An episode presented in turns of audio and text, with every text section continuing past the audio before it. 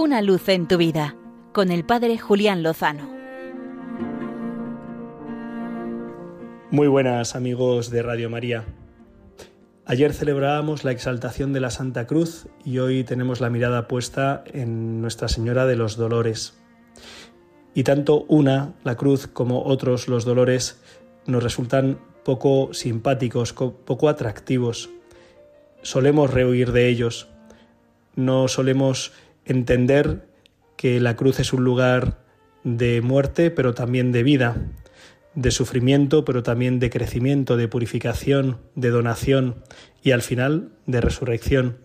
No vemos los dolores como una oportunidad para abrir el alma y la vida a aquel que los puede consolar, o pedirle a María que al pie de la cruz acompañó al varón de los dolores para que acompañe también los nuestros.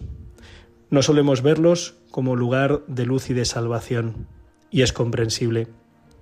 Pero lo cierto es que nuestra fe nos asegura que puede ser así y que ha sido así en muchos casos. Yo he tenido la oportunidad de comprobarlo esta misma semana.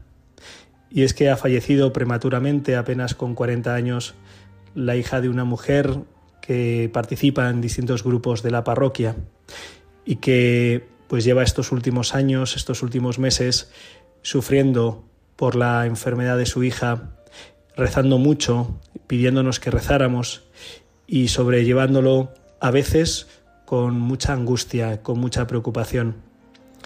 Recuerdo alguna conversación con ella en la que finalmente me decía, si, si mi hija muere, yo me muero con ella.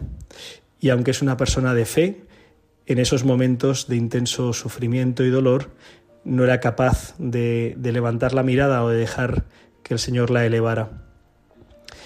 El acontecimiento ha sido cuando finalmente ha fallecido su hija y al acercarme al tanatorio me he encontrado un rostro sereno, un rostro luminoso, un rostro esperanzado, un rostro convencido de que la fuerza de la cruz, del crucificado que está resucitado, ha inundado la vida de su hija y por tanto la suya, y que la muerte no tiene la última palabra, y que el aguijón de la muerte, como dice San Pablo, ha sido arrancado y ya la muerte no tiene victoria, sino que ha sido derrotada y vencida por un amor que es más fuerte que la propia muerte.